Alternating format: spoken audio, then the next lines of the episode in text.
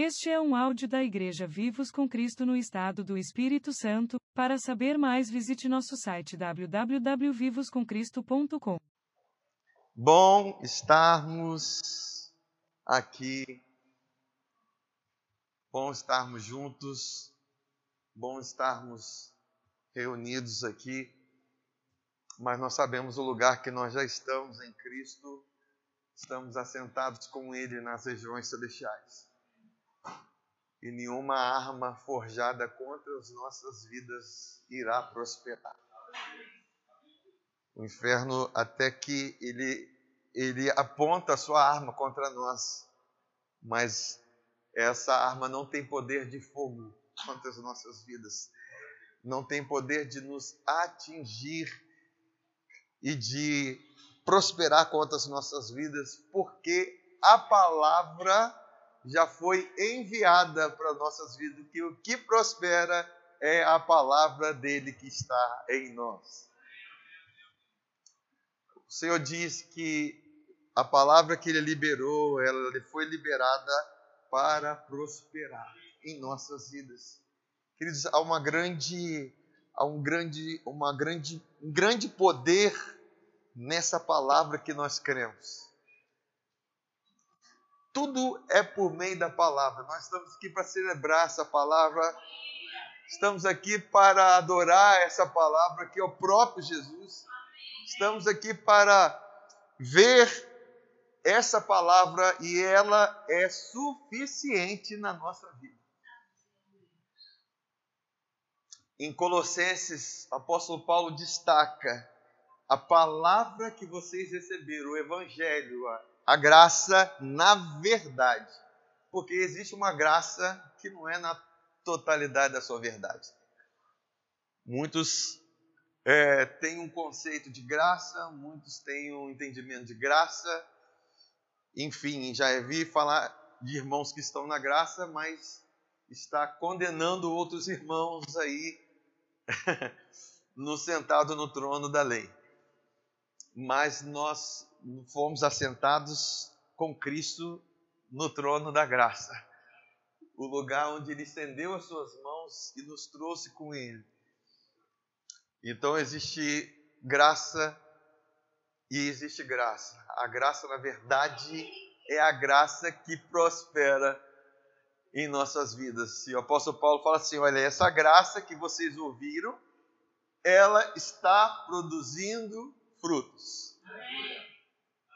O Evangelho é quem produz o fruto, não somos nós, queridos, é o Evangelho em nós, nós somos a terra. E Deus resolveu plantar essa semente incorruptível. Na verdade, você vai ver que na, numa árvore tem parte da terra, parte da semente, e se misturam ali, e na verdade assim somos nós. Né? Agora ninguém pode saber quem nós somos, nós não somos mais os mesmos. A verdade é que a palavra que gerou as nossas vidas, nos fez pessoas incomuns. Nós não somos mais comuns. E por isso que em Hebreus, no capítulo 3, do versículo 1, nós temos destacado esse versículo. E a carta aos Hebreus é uma carta maravilhosa que destaca Jesus em cada capítulo. Destaca Jesus de uma forma e a ênfase na carta aos Hebreus é de Jesus como sumo sacerdote. Tem um, um vídeo que eu queria, antes, depois de ler essa, essa, esse versículo, eu queria passar dois vídeos que eu salvei dentro do, do da área de trabalho. E vai captar o som, André? É, né? Vai, em nome de Jesus. É, né? tudo que improvisado acaba acontecendo. Mas eu, eu salvei. Mas enfim, por isso que a carta, essa carta do capítulo 3 aos Hebreus, o versículo 1 diz assim: Por isso, santos irmãos, queridos, precisamos ter consciência disso, que nós somos santos. Nós não somos santos porque fazemos obras de santidade.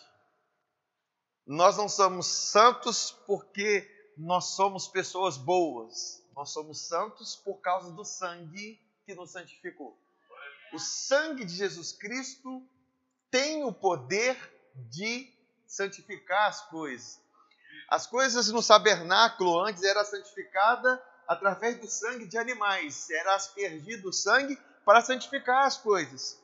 Mas quando Jesus ele derramou o seu sangue e usou esse sangue para comprar nossas vidas, nós nos tornamos pessoas santas, separadas, consagradas, pessoas que foram compradas com esse sangue.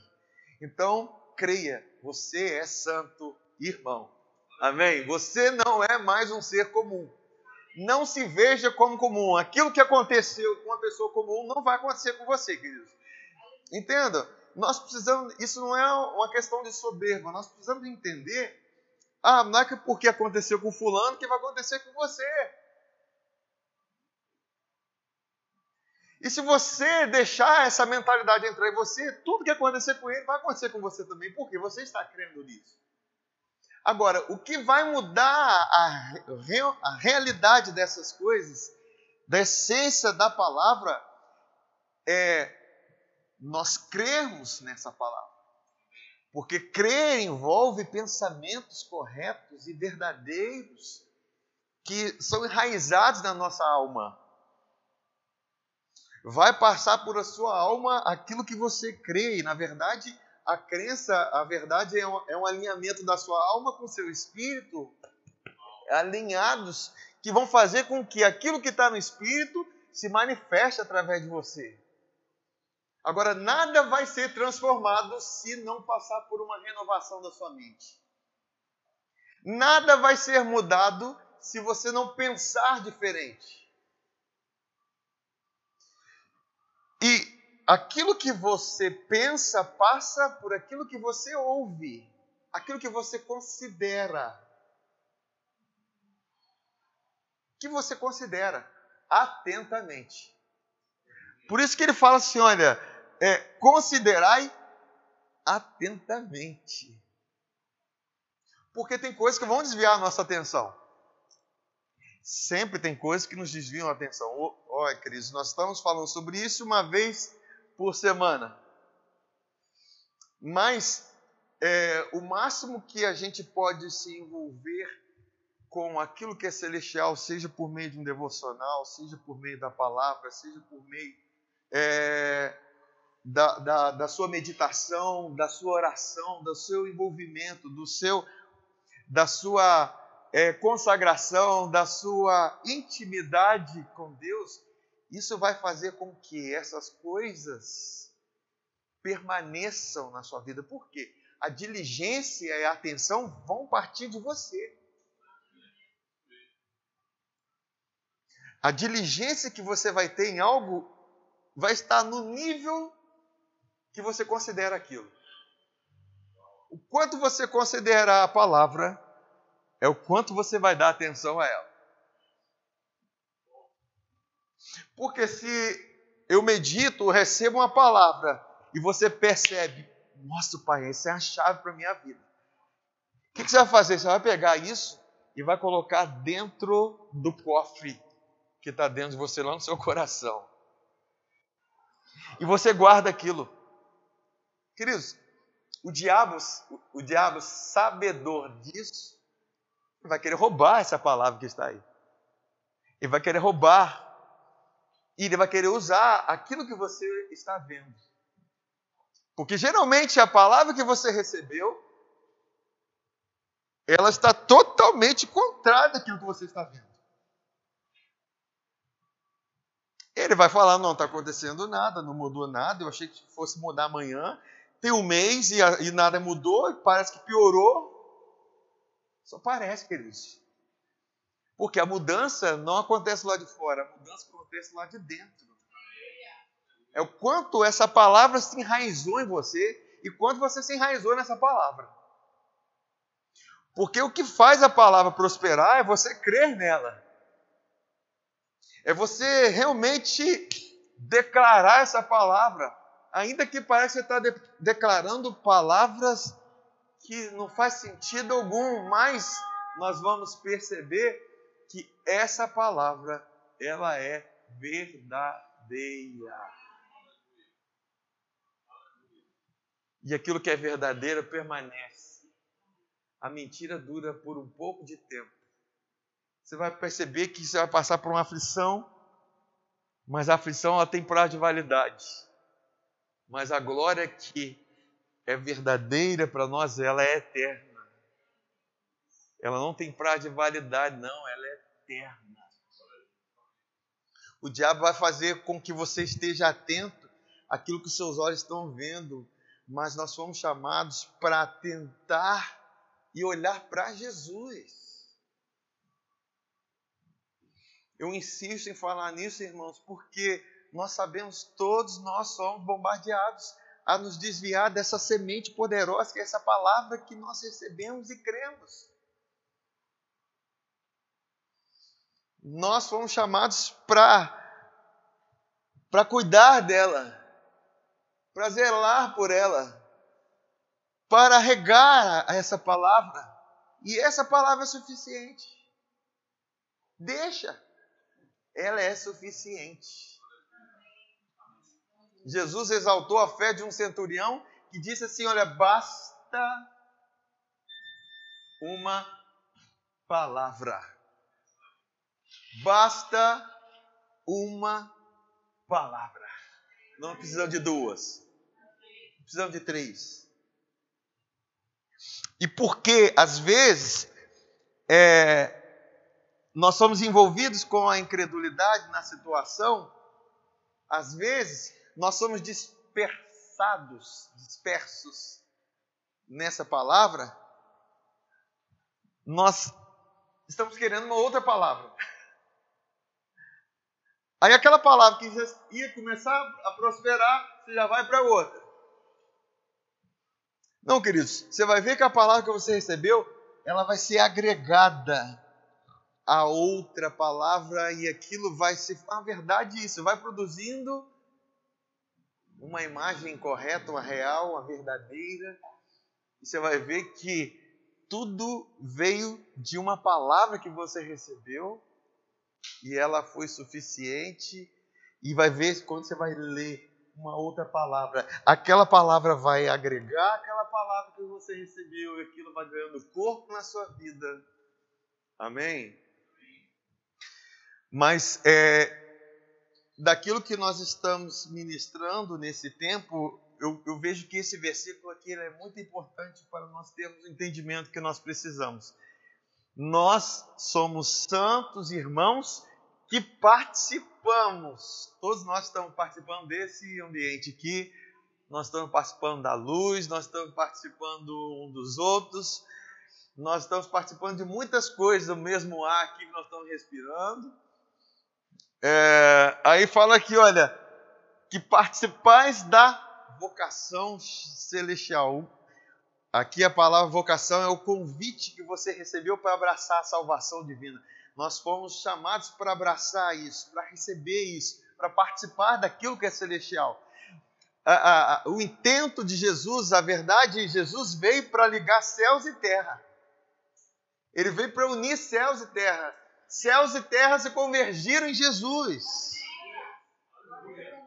E quando foi convergido em Jesus, e nós estamos nele, queridos, céus e terra estão ligados através de nós.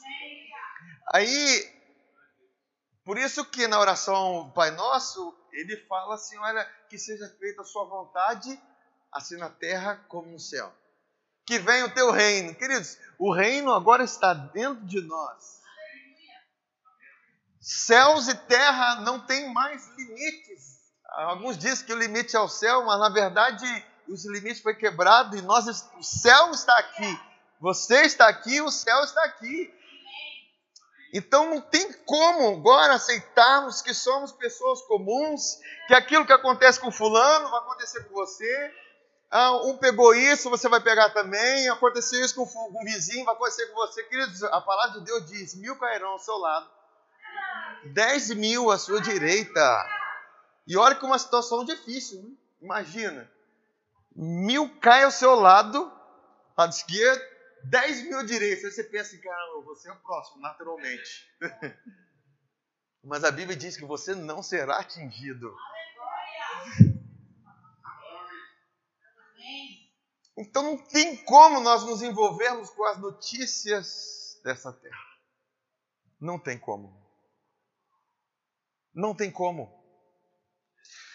Agora, é, considerar atentamente é com você. O quanto disso tem valor para você? O quanto disso é importante para você? É o quanto você vai considerar atentamente. O quanto isso é real para você? O quanto isso tem sentido para você?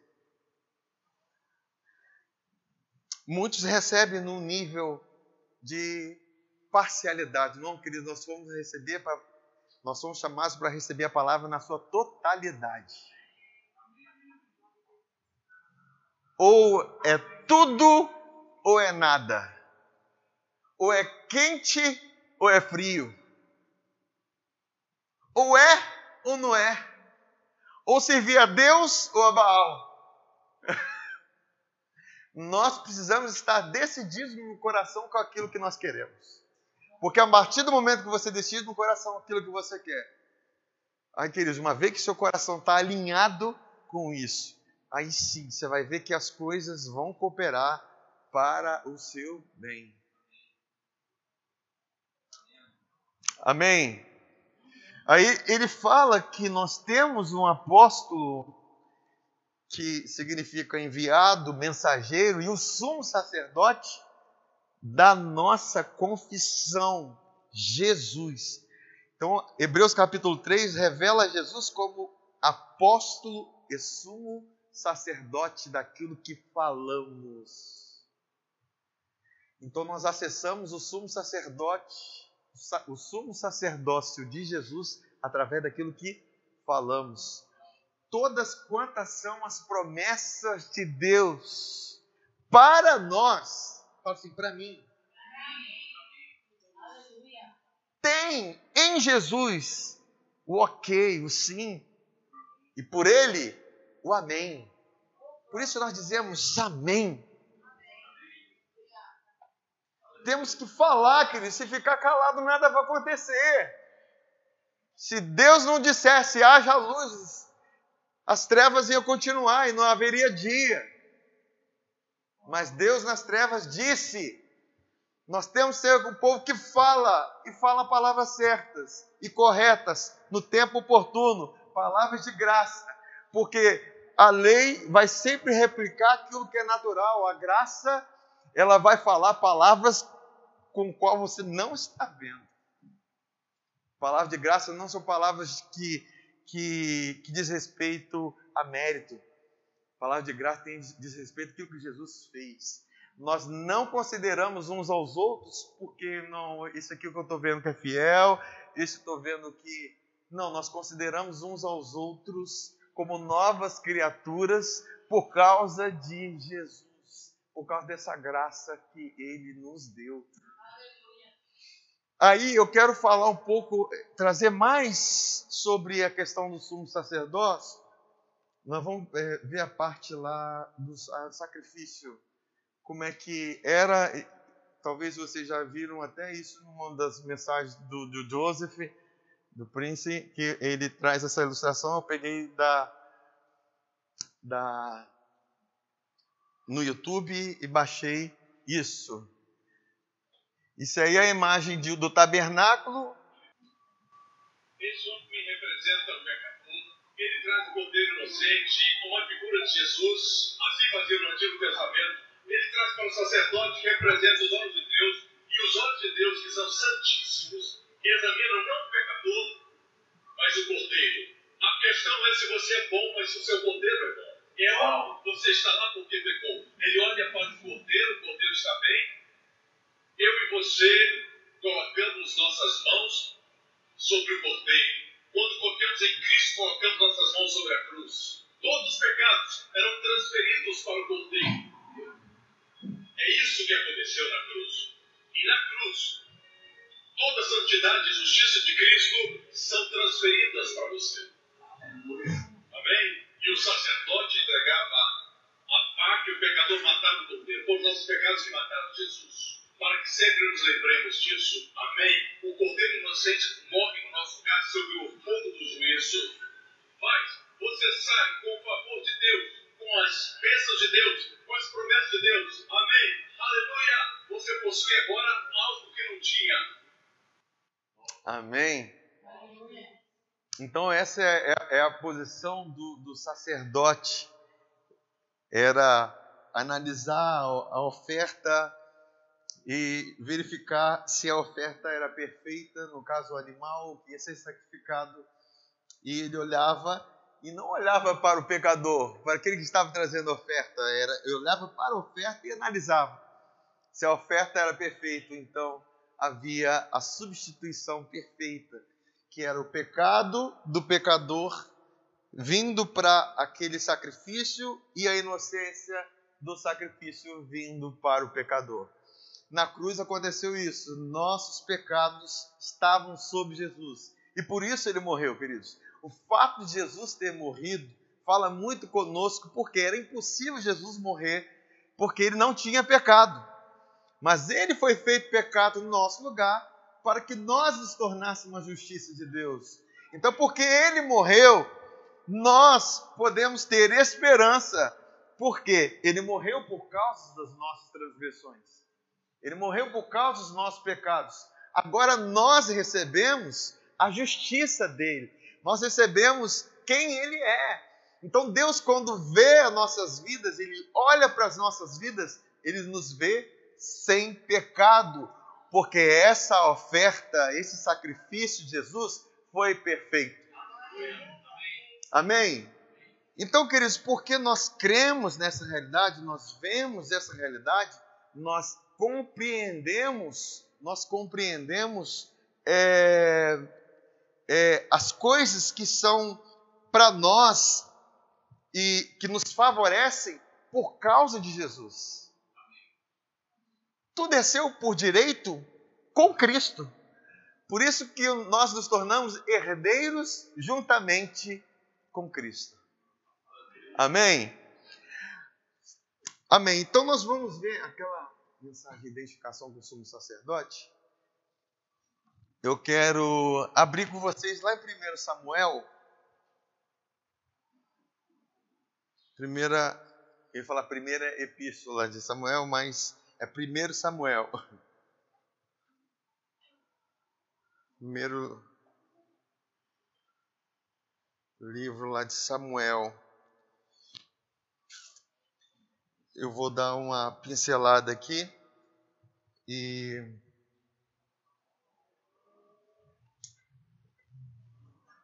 pode deixar aberto no capítulo 3.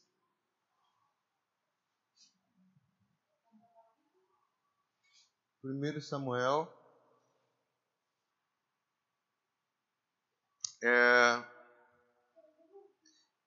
capítulo 1 fala quando Ana desejava ter um filho e Deus a abençoou, lhe dando Samuel, e ela entregou o seu filho para crescer lá, junto com o sacerdote da época que era Eli. Vocês com certeza talvez já ouviram, né? já ouviram a respeito de Eli, mas pode passar essa parte aí, André?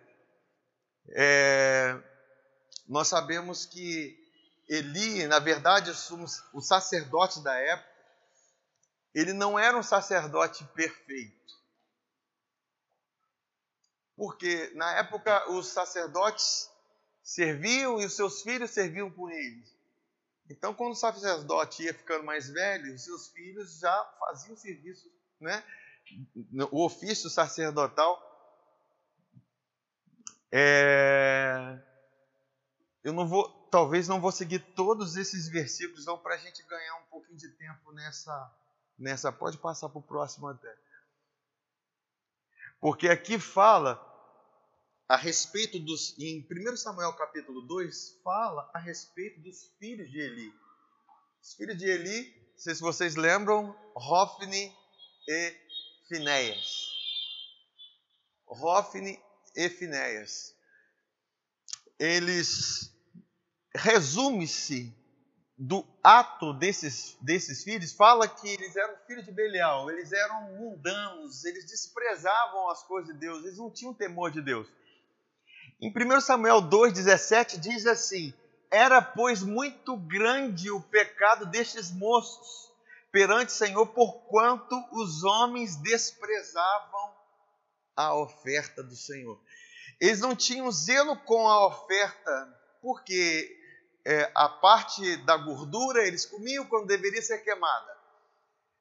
Era algo que não era completo. Então, a oferta não era perfeita e o sumo, sumo sacerdócio, o sacerdócio não era perfeito, eles eram infiéis. Vamos para o próximo aí, então. Aí, interessante, seguindo o capítulo 2, aqui fala no versículo 29, quando está um homem de Deus alertando Eli a respeito dessa, desse desprezo dos filhos de, de Eli, que Hofni e Finéias, desprezo com a oferta, ele trouxe um juízo sobre eles, lembrando que nós estamos falando aqui na velha aliança, amém, irmãos? Nós estamos tratando de algo na velha aliança que reflete sombra de uma realidade para nós hoje que estamos em Cristo. Aí, por causa desse desprezo, ele fala assim no 29, por que pisastes o meu sacrifício e a minha oferta de alimentos?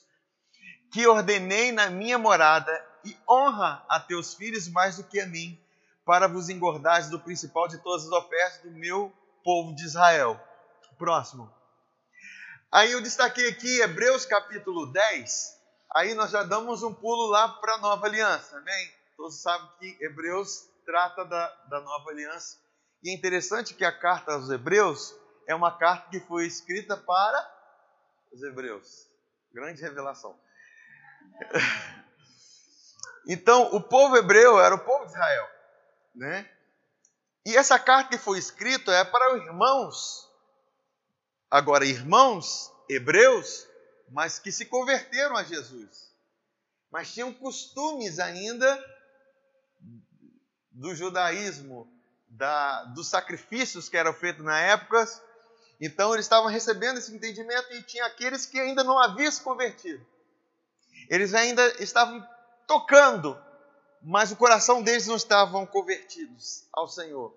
Eles estavam experimentando de algumas realidades, mas ainda não tinham certeza e convicção de Cristo, do senhorio de Cristo na vida deles. Não haviam nascido de novo. Por isso, isso eu vou abrir um parênteses, Hebreus capítulo 6 é um capítulo que assusta muitas pessoas, porque fala é, daqueles que não vão ser renovados para arrependimento, que estão debaixo de maldição. E eles estão falando para aqueles judeus que tocaram, provaram o dom celestial, provaram algumas coisas do Espírito, mas não se converteram, não foram salvos. Então, é esse iníciozinho do capítulo 6 não está dizendo a igreja, ele está dizendo a esses hebreus que viram, provaram mas não receberam no coração. Aí o apóstolo, apóstolo Paulo, não, o escritor aos Hebreus, que pode ser o apóstolo Paulo, a gente não sabe. Ele diz assim: Mas a vós, amados, que pertenceis às coisas relativas da salvação, sempre você vai discernir quando tem uma situação assim, ele diz assim: Mas a vós, Quer dizer, já é um outro povo. Está falando para aquele que foi salvo, está falando para a igreja, está falando para alguém que recebeu a salvação.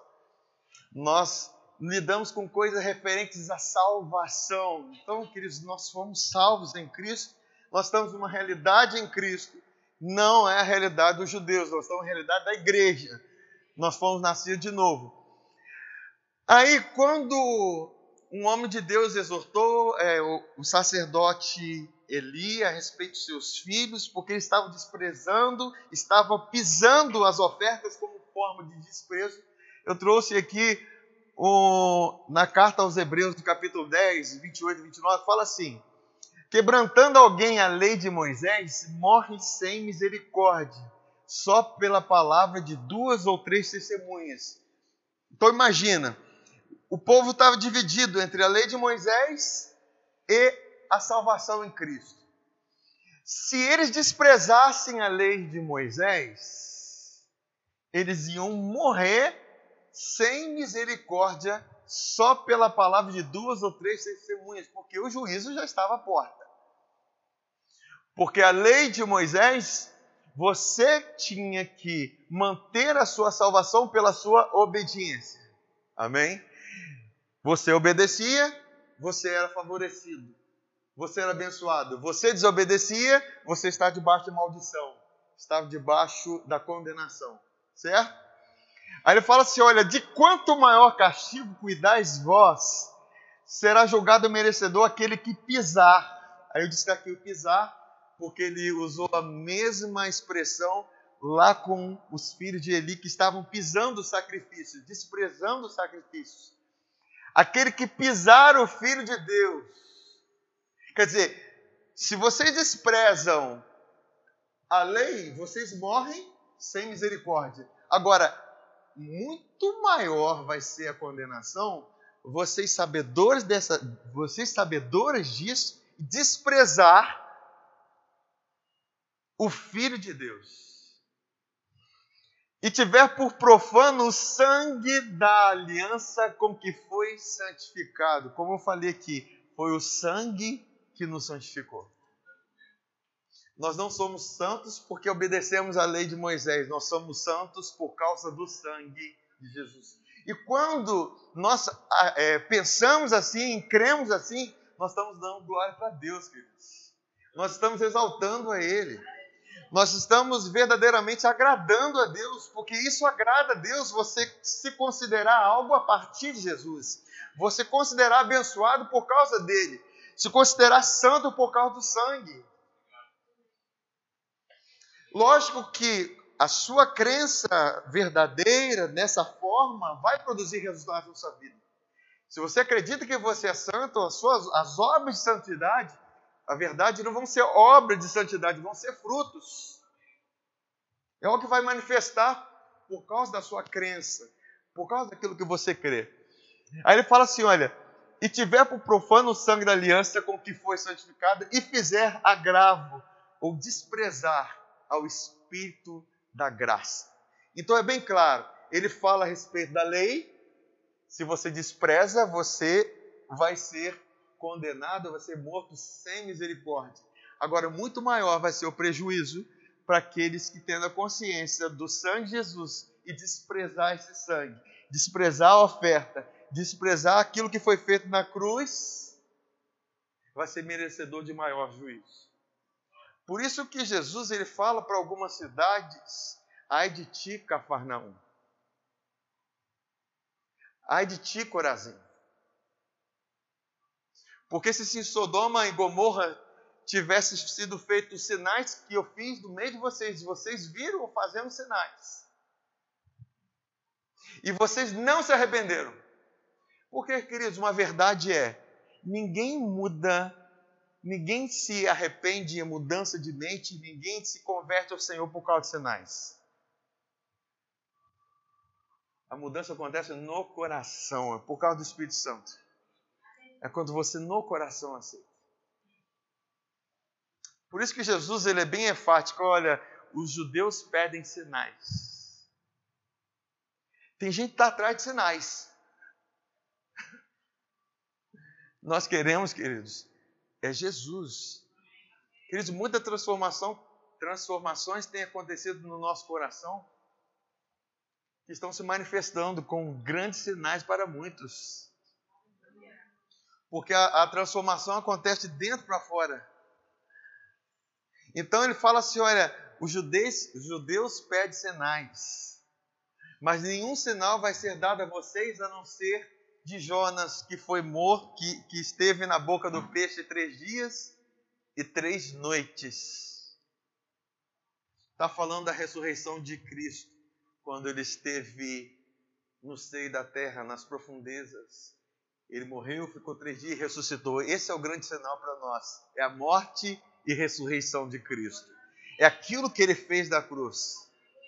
A partir disso, queridos, as coisas se manifestam. Mas não estamos atrás das coisas, nós queremos é conhecer a Jesus. Nós queremos é a Ele, nós queremos é, é, é aquilo que Ele fez. E, queridos, os sinais nos acompanham. Amém? Enfim, então foi essa o grande desprezo de da família de Eli, seus filhos, desprezavam o sacrifício. Nós sabemos que, como nós vimos o vídeo aqui anteriormente, nós vemos que como o sacrifício foi perfeito. Queridos, se o sangue de touros e bodes pôde santificar, pôde purificar os contaminados muito mais, o sangue de Jesus Cristo, qual ele, ele recebeu os nossos pecados e nós recebemos a sua justiça, nós recebemos o seu perdão, a sua graça, e ele nos vê completamente justos como se nunca tivesse tido nenhum pecadinho na vida. como se nunca tivesse pecado na vida. Assim precisa estar a nossa consciência ao crer no Evangelho. Assim precisa estar a nossa consciência ao ouvirmos o Evangelho. O Evangelho que satisfaz a Deus é que produz uma purificação da nossa consciência. Por isso que no contexto aqui, ele fala assim: olha, queridos, entrai com ousadia. Só tem ousadia quem está livre de culpa. Só tem ousadia quem está livre do medo. E o medo está ligado ao juízo, à condenação, à culpa. Ai, será que eu fiz alguma coisa? Mas a ousadia está ligada a quê? Jesus fez por mim. Eu tenho ousadia para entrar pelo sangue de Jesus Cristo. Acessar o lugar santíssimo, o lugar onde o sumo sacerdote está, acessar esse lugar. Queridos, isso, é isso flui de uma consciência pura.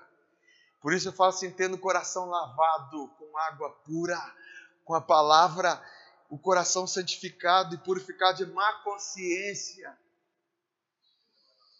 porque Deus não se agradou dos sacrifícios que eram feitos na velha aliança, porque não poderia, não poderia purificar a consciência deles, porque sempre eles tinham consciência de pecado. Mas com o sacrifício de Jesus, a nossa consciência ficou purificada. O sangue tem esse poder. Você vai ver que antiga aliança e aí mistura religi- é, é, nova com antiga e faz uma, uma, uma salada de fruta, de frutas amargas e venenosas. Porque você passa a ter consciência de si, então prega-se a lei para você ter consciência de si, dos seus erros, dos seus pecados. Mas a verdade, o evangelho, que nós devemos pregar, que fala da justiça de Cristo.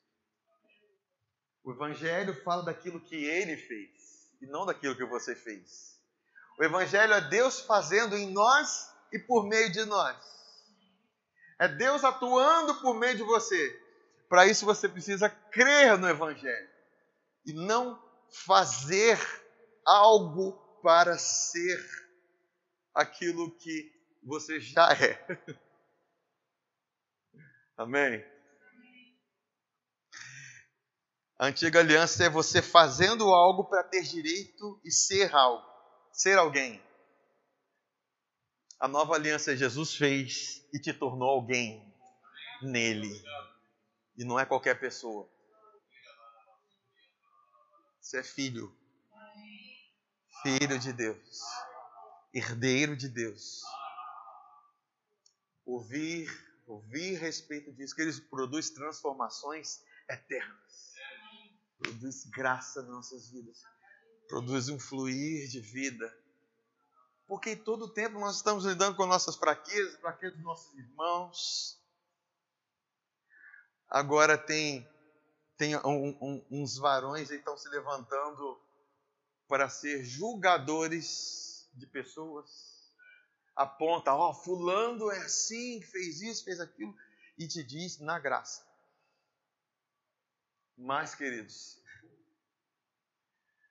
a graça, você vai ver que ela vai ser seguida de paz. Você trouxe graça e não trouxe paz, então não é graça. Quando você dá graça e paz ao seu irmão, você está dando não um cumprimento, não, você está liberando vida para ele. Porque a paz vai seguir a graça. Se não tem paz, não tem graça. Amém. Mas vamos lá. Nós vimos o grande pecado do o próximo então. Nós vimos o grande pecado de de dos filhos de Eli, Hofni e Finéias, comparando em Hebreus 10 o que era desprezar as ofertas, que é desprezar o sacrifício. E eu quero mostrar para vocês através desses textos como que havia uma ligação entre o sumo sacerdote, o sacerdote e o povo na época de Israel. Olha o que, que diz aqui no capítulo 3 de Samuel, no versículo 1. E o jovem Samuel servia ao Senhor perante Eli, e a palavra do Senhor era de muita.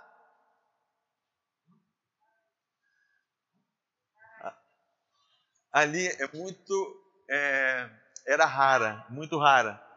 É porque na hora de, de corrigir o, o versículo ali deu errado. Muito rara naqueles dias.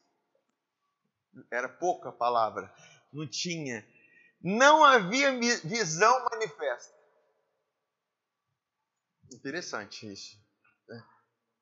A palavra produz dentro de nós visão. A palavra que você ouve, ela produz uma visão. Aí, então a falta de visão ela é clara no meio do povo. E sucedeu naquele dia que, estando Eli deitado no seu lugar, quem era Eli? Era o sacerdote da época. Ele estava o quê? Deitado no seu lugar e os seus olhos começavam a escurecer, pois não podia ver. Não é por acaso isso. Se ele tinha os olhos perfeitos, então haveria visão para o povo. A visão haveria.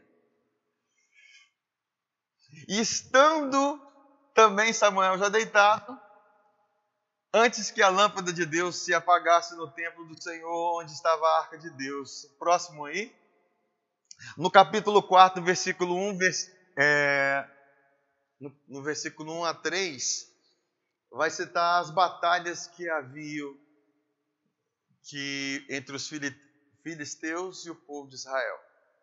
Eles estavam debaixo do sumo sacerdócio de Eli. E como eu relatei, Eli já estava sentenciado na sua infidelidade dos seus filhos, por causa do desprezo da oferta. Quer dizer, não era um sumo sacerdote perfeito, nem ofertas perfeitas. Então havia esse problema. E já havia essa derrota na casa deles, na vida deles.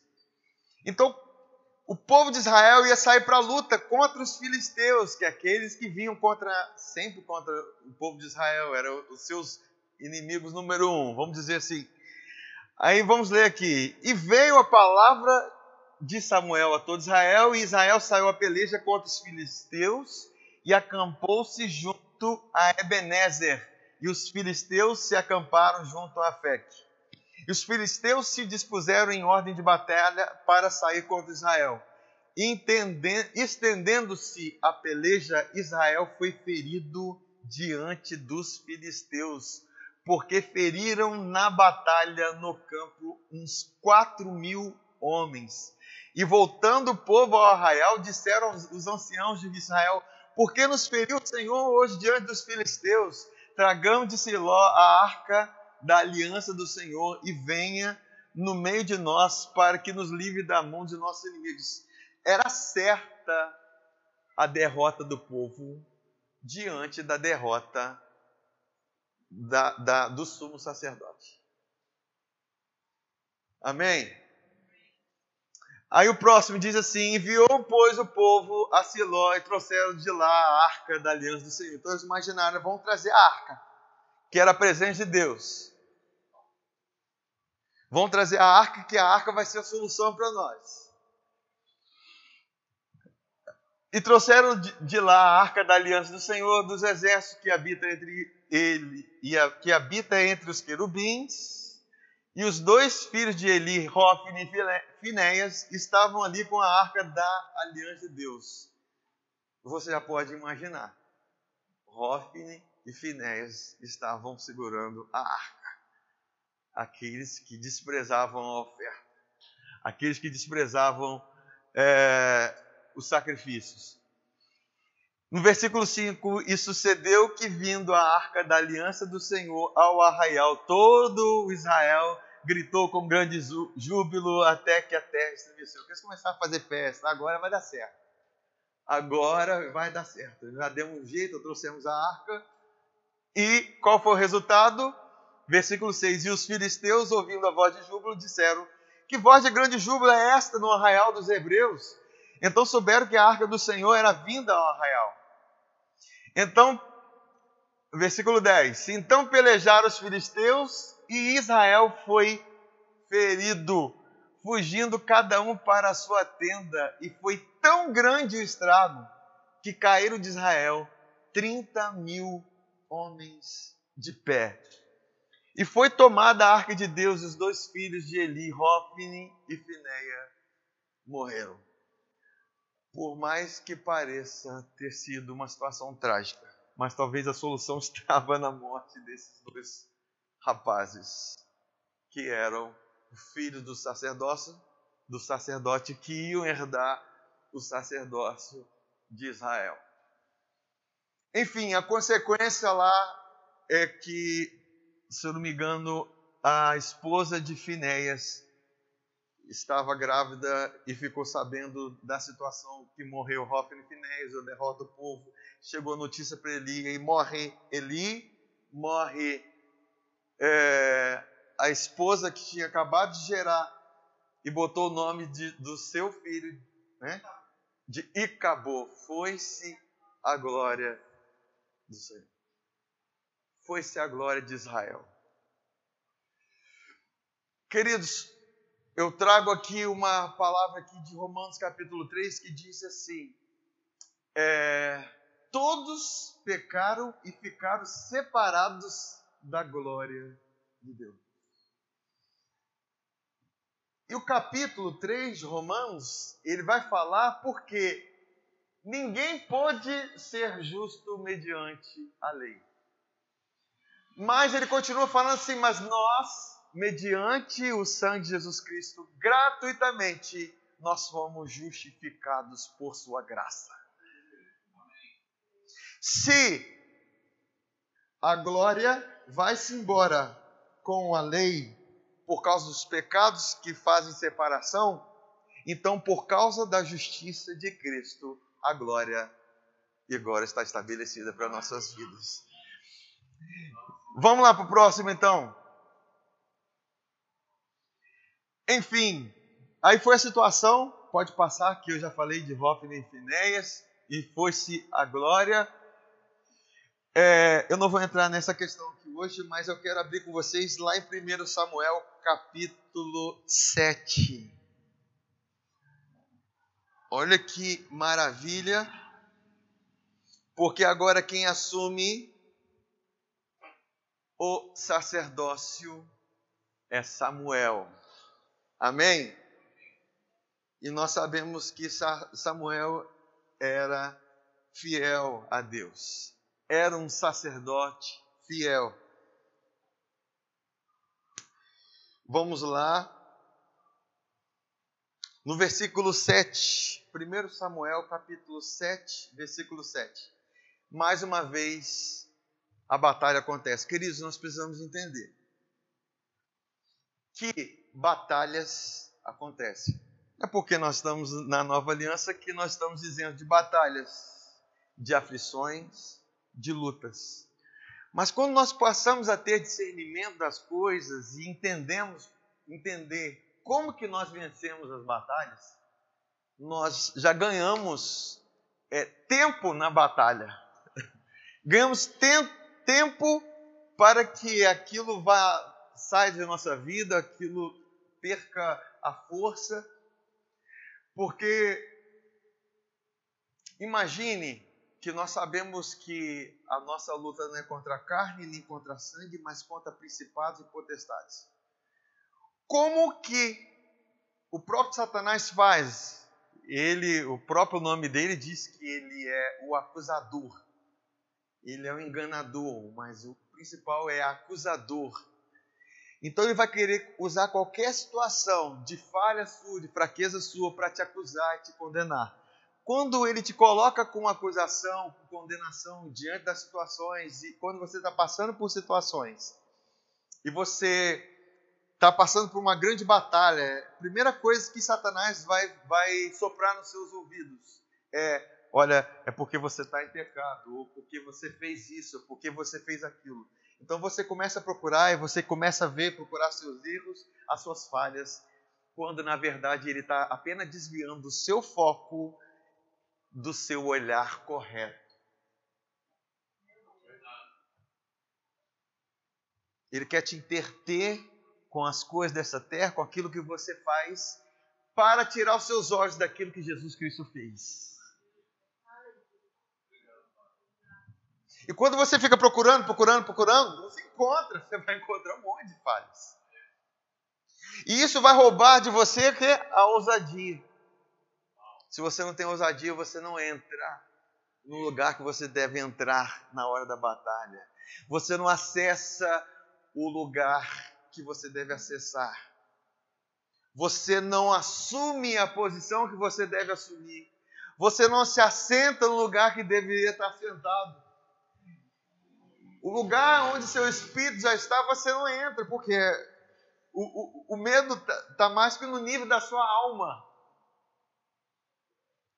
A condenação lá na sua mente. A culpa, aí te paralisa. Então você vai sempre buscar, buscar, buscar situações para quê? Para te desviar do foco.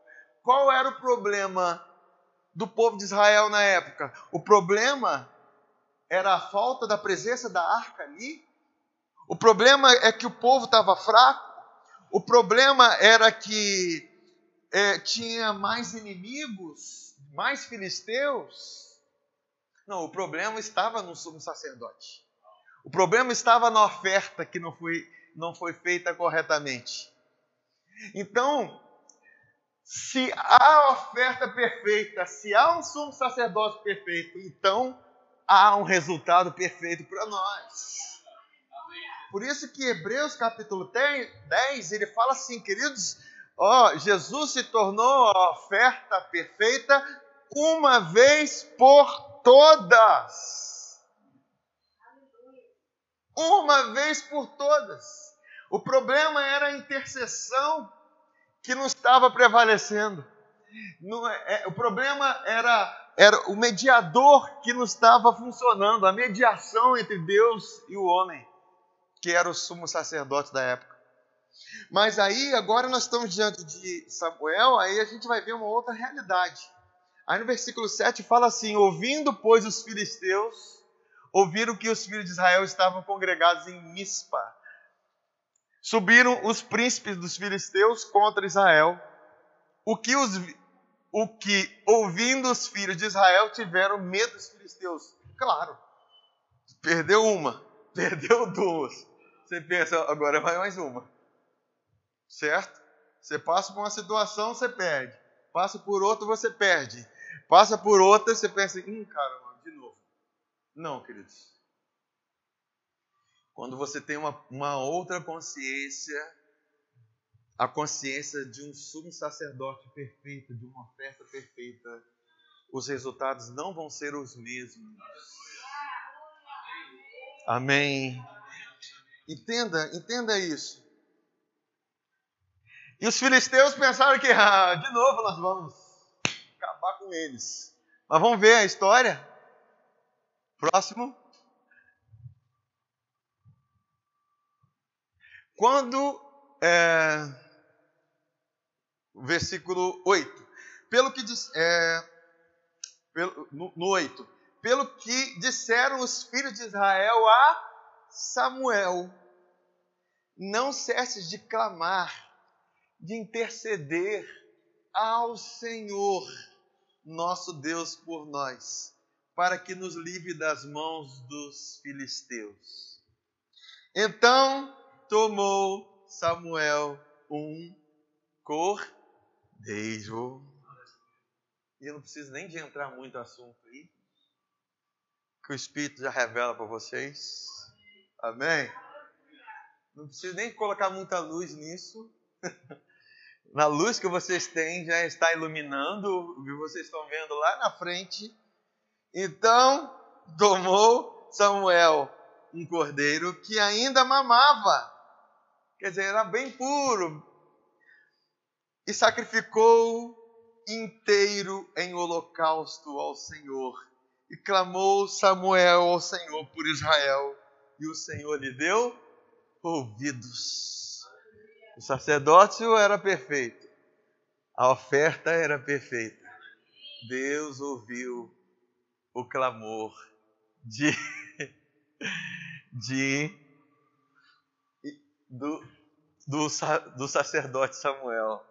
Não é por acaso que a Bíblia diz que os olhos do Senhor estão sobre os justos. E os seus ouvidos atentos ao seu? Quem é justo? Quem é o justo a não ser aquele que é justificado pelo sangue de Jesus? Quem é o justo a não ser que não é justificado por obras, mas pela fé em Jesus? Por isso, queridos, nós não precisamos de pastor, não precisamos de profeta, não precisamos de ninguém para orar por nós. Nós temos acesso Amém. perfeito em Cristo. Sua oração não é menor do que ninguém, não é mais, mais privilegiado que ninguém. O nosso acesso é igual ao mesmo lugar que nós estamos. O que nós precisamos é uma consciência perfeita em Cristo. Ah, o fulano, ele está consagrado lá para orar, ele está subindo no monte, ele está fazendo aquilo, ele está jejuando, ele está fazendo. Não, querido, isso não muda nada.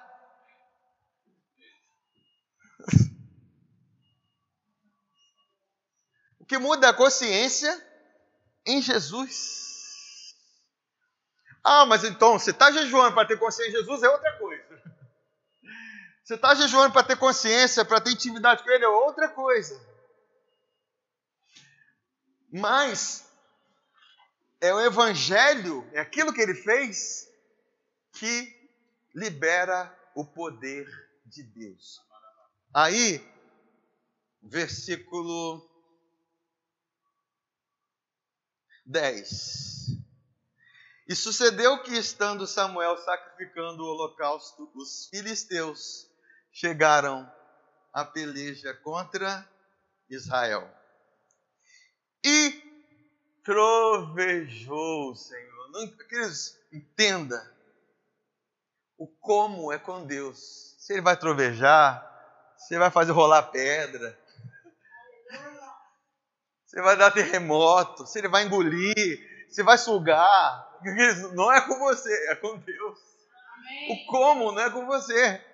A sua parte é sempre crer. Como que Deus vai fazer para agir nessa situação? Você está querendo saber como é que é a situação? Não, queridos, como é com Deus, a sua parte é crer. Entende? Nós, quem imaginar que quando Jesus chamou Lázaro, iria chamar e antes de remover a pedra, ninguém imaginar. Mas o como é com ele. O nosso papel é remover a pedra. O nosso papel é remover a lei do caminho, é remover a condenação do caminho, é remover a, aquilo que nos aprisiona, que é a culpa. Porque quando o evangelho é pregado, eles abre os céus, abre as realidades para a nossa vida, abre as saem as limitações como? Como é com Deus. Amém? Ele trovejou. Aquele dia com grande estampido sobre os filisteus. E os aterrou de tal modo. Olha, não foi só trovejando.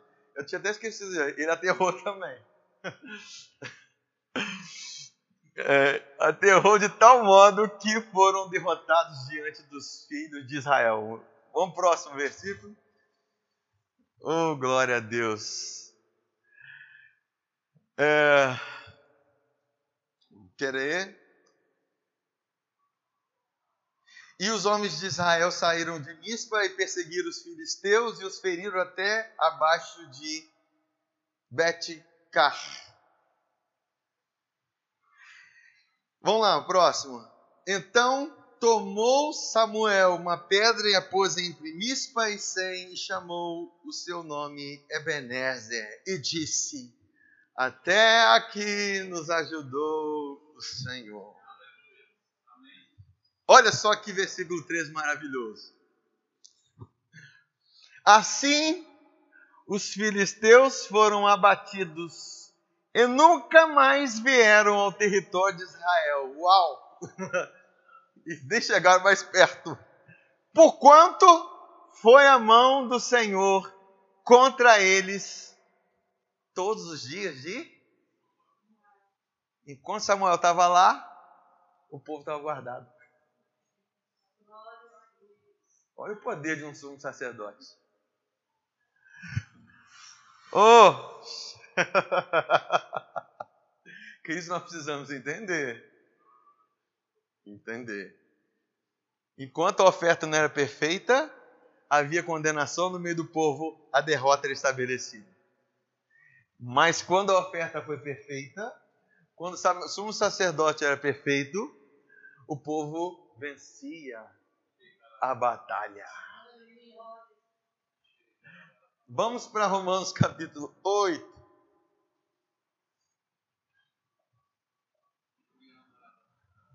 Aleluia!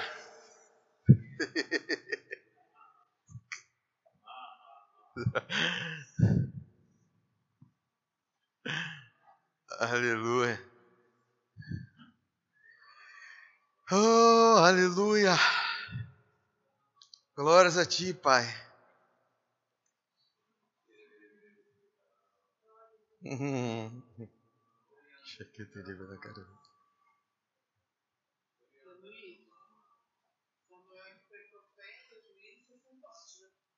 Sim.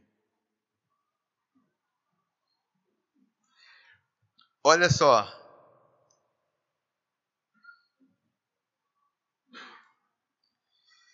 Versículo 31. Romanos 8, 31. Que diremos, pois, a estas coisas? Que diremos? Se Deus é por nós, quem será contra nós? Deus não era por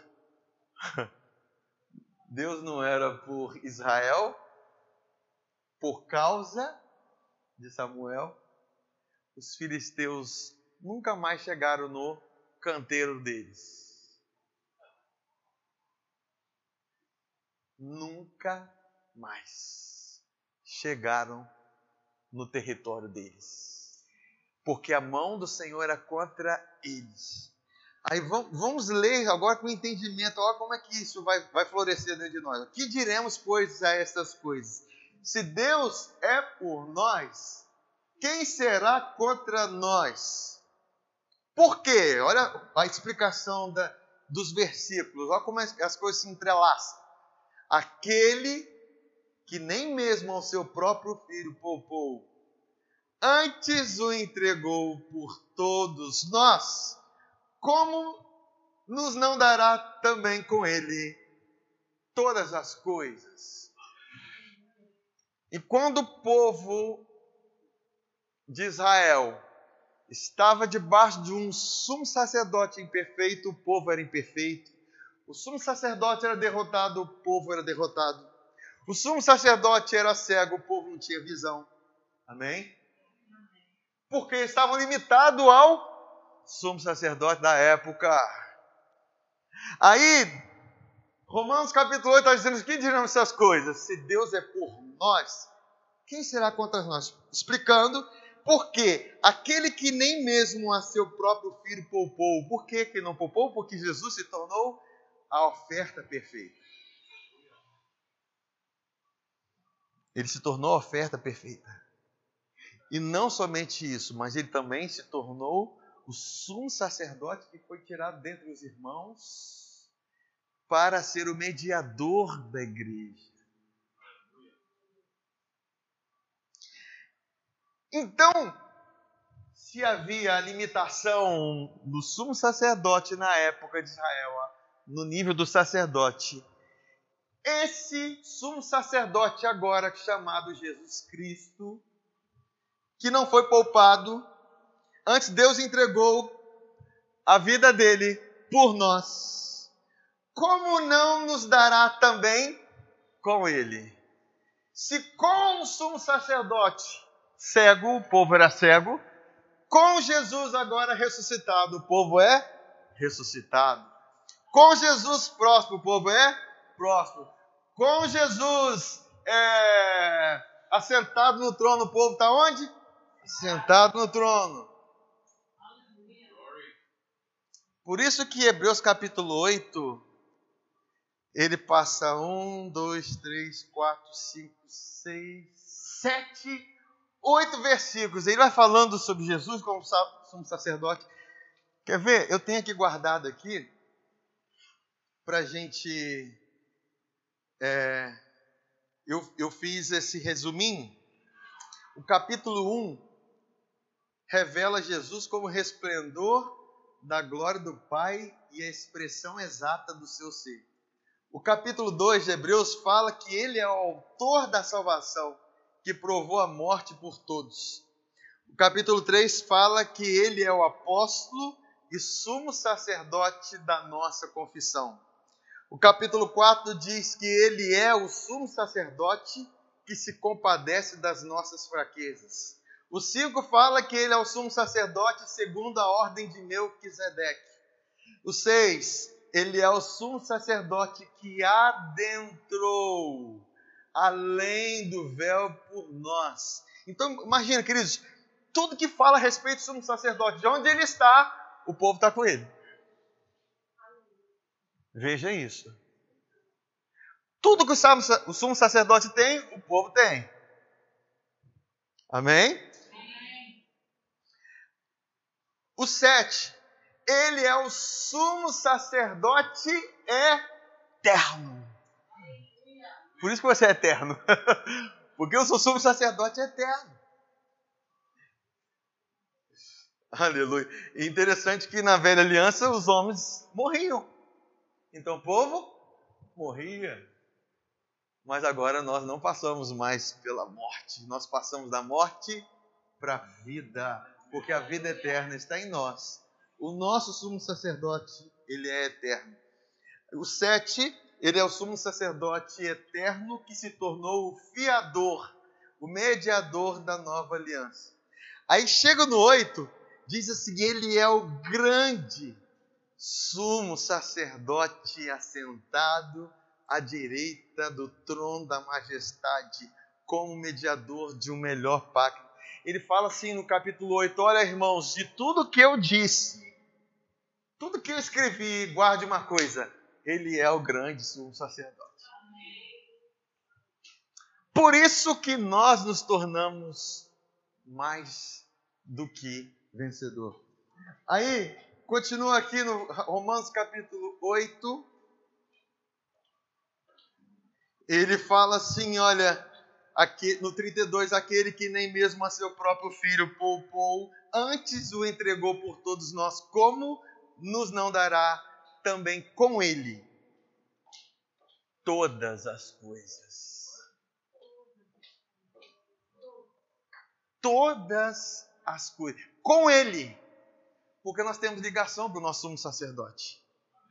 E como que eu acesso o meu sumo sacerdote? O meu sumo sacerdote através das minhas palavras.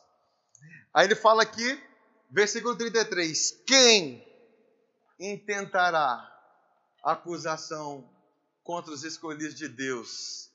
É Deus quem os justifica. Quem os condenará? Pois é Cristo quem morreu, ou antes, quem ressuscitou dentre os mortos, o qual está à direita de Deus e também intercede por nós. Assim como Samuel intercedeu por Israel, nós temos Jesus que intercede por nós, a igreja. Ele é o sumo sacerdote que intercede por nós. Amém, queridos? Aí, 35. Quem nos separará do amor de Cristo? A tribulação, ou a angústia, ou a perseguição, ou a fome, ou a nudez, ou o perigo, a espada? Como está escrito, por amor de ti, somos entregues à morte todo dia, fomos reputados como ovelha para o matador. O 37. Mas em todas essas coisas, somos mais do que vencedores por aquele que nos amou. Queridos, assim como Jesus é, somos nós.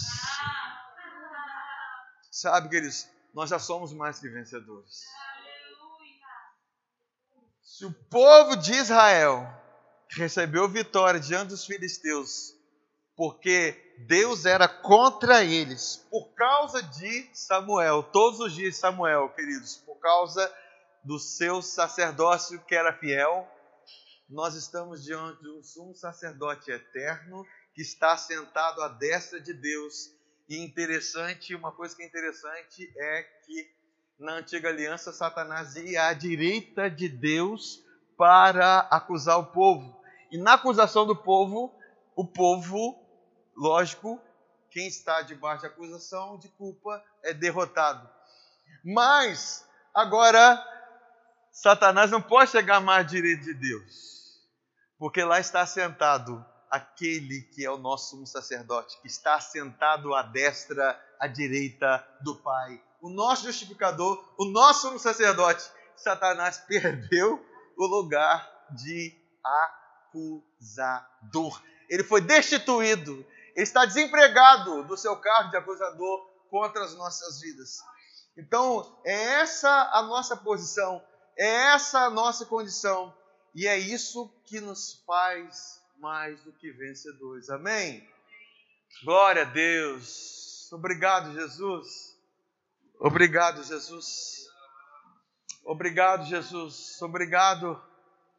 Obrigado pela tua graça. Obrigado pela tua graça, Pai. Obrigado pelo teu amor. Obrigado. Obrigado, obrigado, Pai, porque o Senhor não poupou o seu único filho, antes o entregou por todos nós. Obrigado, porque sobre toda e qualquer situação nós já somos mais que vencedores.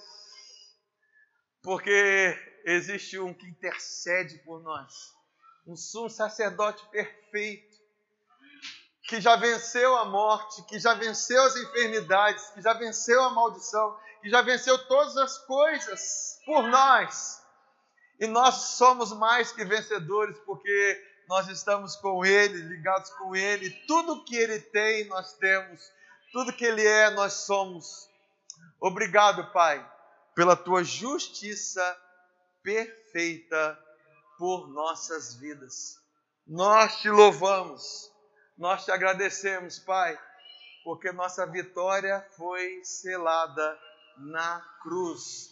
Muito obrigado, Pai, pela tua graça disponível por nossas vidas. Nós adoramos o teu nome. Nós engrandecemos a ti, Pai. Nós engrandecemos aquele que é mais que um grande, é um grande sumo sacerdote de confissão.